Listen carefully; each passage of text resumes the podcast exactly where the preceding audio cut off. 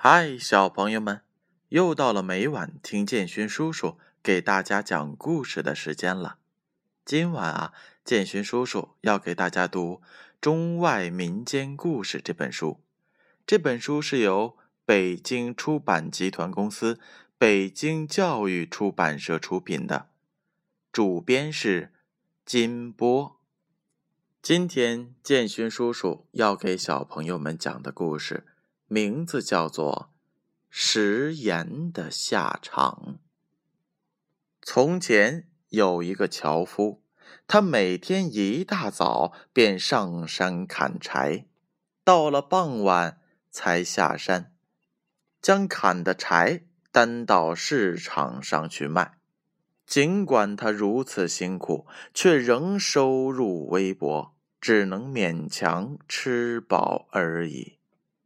有一天，他照常上山砍柴，不知不觉走进了深山里，发现那里竟然有一棵高大粗壮的老榕树，树下还坐着一位陌生的中年人。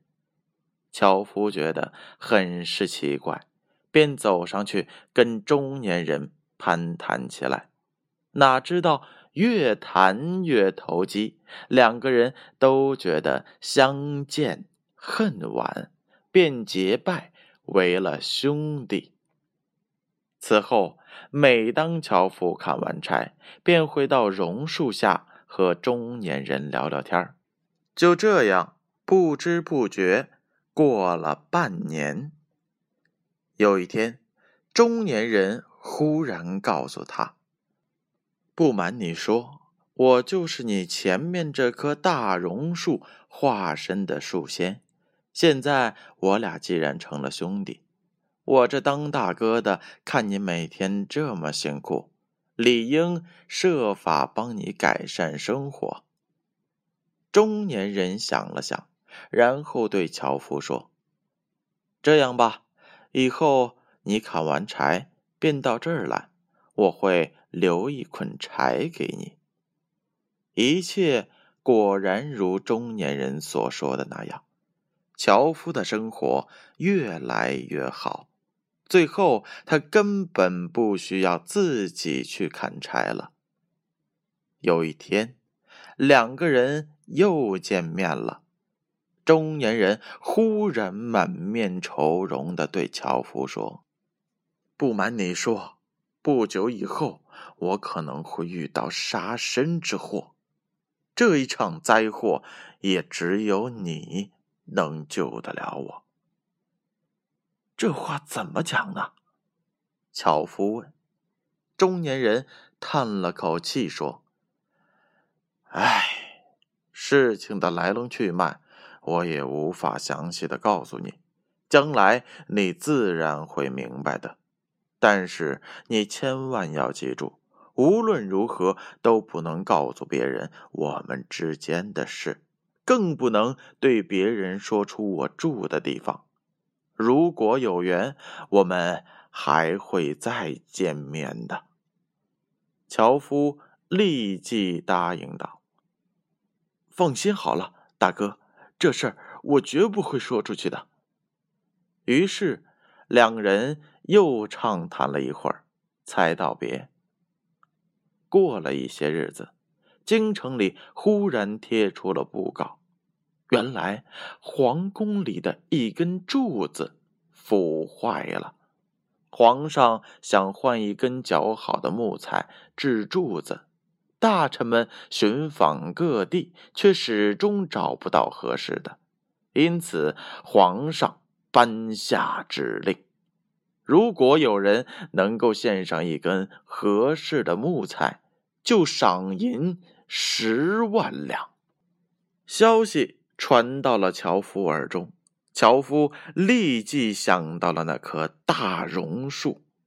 他虽然也想到了自己曾经承诺过的话，但终究是财迷心窍。一想到能得到十万两银子，他笑得。合不拢嘴，所以他只略一迟疑，便决定牺牲大榕树，于是他跑到了衙门去报告。嗯，小民知道深山里有一棵雄伟的大榕树，一定很合适当皇宫的柱子。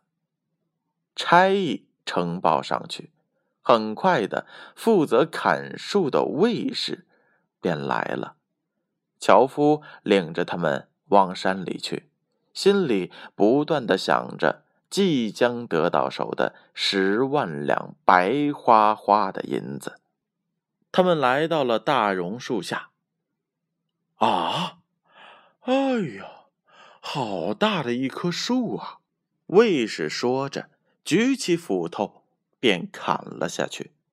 奇怪的事发生了，被砍的地方竟不断的有血流出来。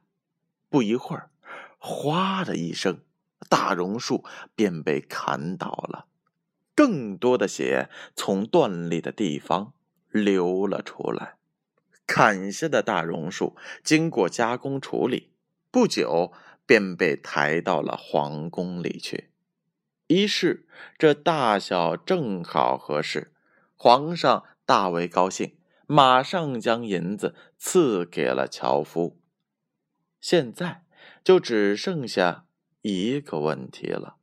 皇宫里的柱子全是红的，只有这根柱子是白的。皇上立刻找来手艺高超的漆匠，下令将柱子漆漆成红色。